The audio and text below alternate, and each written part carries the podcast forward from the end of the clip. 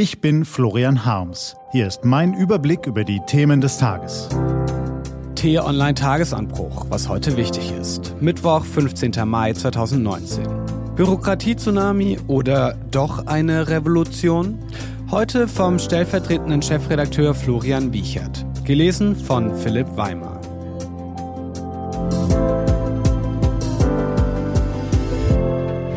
Was war? Bürokratie-Tsunami oder Revolution? Die Unternehmerverbände Niedersachsen sprechen von einem Schildbürgerstreich aus Brüssel und einem drohenden Bürokratie-Tsunami. Der Deutsche Gewerkschaftsbund freut sich, dass endlich Schluss ist mit Flatrate-Arbeit und der Online-Kolumnistin Ursula Weidenfeld nennt es eine Revolution. Die Rede ist vom gestrigen Urteil des Europäischen Gerichtshofes zur systematischen Erfassung von Arbeitszeiten. Unternehmen müssen künftig die gesamte Arbeitszeit ihrer Beschäftigten dokumentieren und somit belegen, dass die Arbeitszeit von maximal 48 Stunden in der Woche und täglich Pausen von mindestens 11 Stunden am Stück eingehalten werden. Zumindest sobald die konkreten Modalitäten zur Umsetzung von den einzelnen Mitgliedstaaten der EU festgelegt worden sind. Das klingt erstmal gut, lässt aber einige Fragen offen.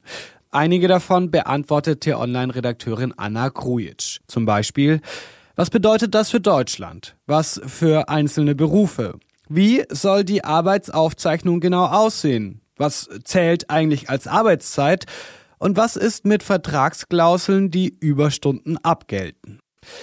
Mindestens genauso spannend sind die Fragen, ist so eine systematische Erfassung überhaupt noch zeitgemäß, geschweige denn realistisch? Schwächen wir dadurch nicht mittelfristig die Wirtschaft, weil wir gar nicht mehr zu Innovation infolge von Mehrarbeit fähig sind? Schaffen wir Probleme, wo eigentlich keine sind? Auch das Medienecho ist bundesweit zweigeteilt. Eine Gesamterfassung der Arbeitszeit ist längst überfällig, schreibt die Münchner Abendzeitung. Die Bilanz der unbezahlten Überstunden in Deutschland sei ein Skandal. Die Stuttgarter Zeitung dagegen kommentiert, dass in einer globalisierten Wirtschaft die Notwendigkeit von Flexibilität wachse. Und das sei dann eben nicht mehr möglich. Ist dieses EuGH-Urteil also falsch? Die unbefriedigende Antwort lautet Jein. Rund 2,1 Milliarden Überstunden haben Arbeitnehmer im vergangenen Jahr geleistet. Das ist viel. Nur rund die Hälfte davon haben sie bezahlt bekommen. Das ist eindeutig zu wenig. Gerade Geringverdienende müssen vor der Ausbeutung geschützt werden. Und sicherlich ist es auch überfällig, verschiedene Berufsstände genau unter die Lupe zu nehmen und beispielsweise bei überlasteten Ärzten oder bei Pflegepersonal einzuschreiten. Allerdings müsste man dann vorher das Problem in den Griff bekommen, dass sich unter Umständen niemand um die Patienten kümmert. Denn medizinische Betreuung funktioniert derzeit oft nur aufgrund von Überstunden. Das Urteil so umzusetzen wäre auch darüber hinaus eine Gefahr, weil viele Erfolge und Innovationen leider nicht in acht Stunden Arbeitszeit täglich geschaffen werden können. Ob in der Wissenschaft, in der Politik, im Journalismus oder in der Unternehmensberatung, um ein paar Beispiele zu nennen. Hier ist es über weite Strecken schwierig bis unmöglich, solch strikte Grenzen zu ziehen. Ideen, Pläne oder Recherchen hören oft nicht auf, nur weil man aus dem Büro rausspaziert. Erst recht nicht, wenn Job und private Interessen verschwimmen. Womöglich, weil der Job eine Herzensangelegenheit ist. Wo soll hier Schluss sein? Ein spannender Vorschlag kam vom Präsidenten des Verbandes der Digitalunternehmen Bitkom, Achim Berg. Die tägliche sollte auf eine wöchentliche Arbeitszeit umgestellt und die elfstündige Mindestruhezeit überprüft werden, sagte er. Das wäre zunächst mal ein praktikables Modell.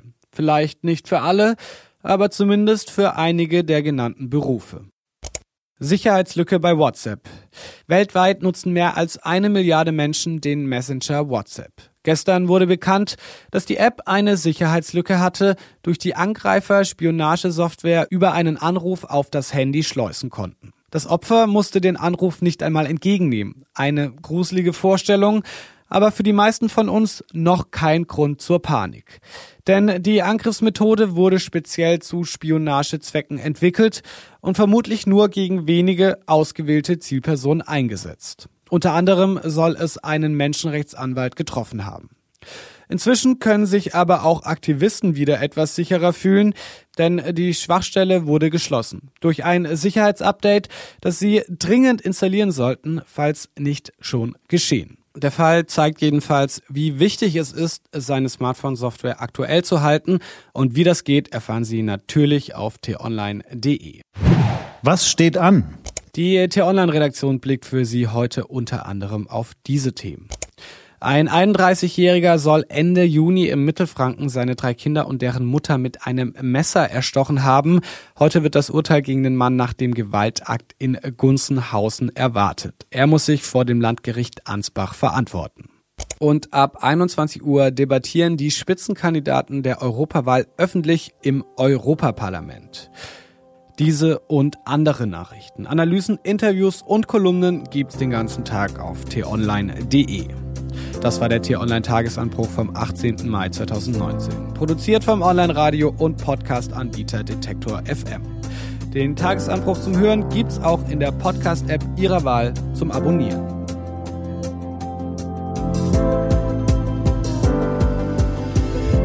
Ich wünsche Ihnen einen frohen Tag. Ihr Florian Harms.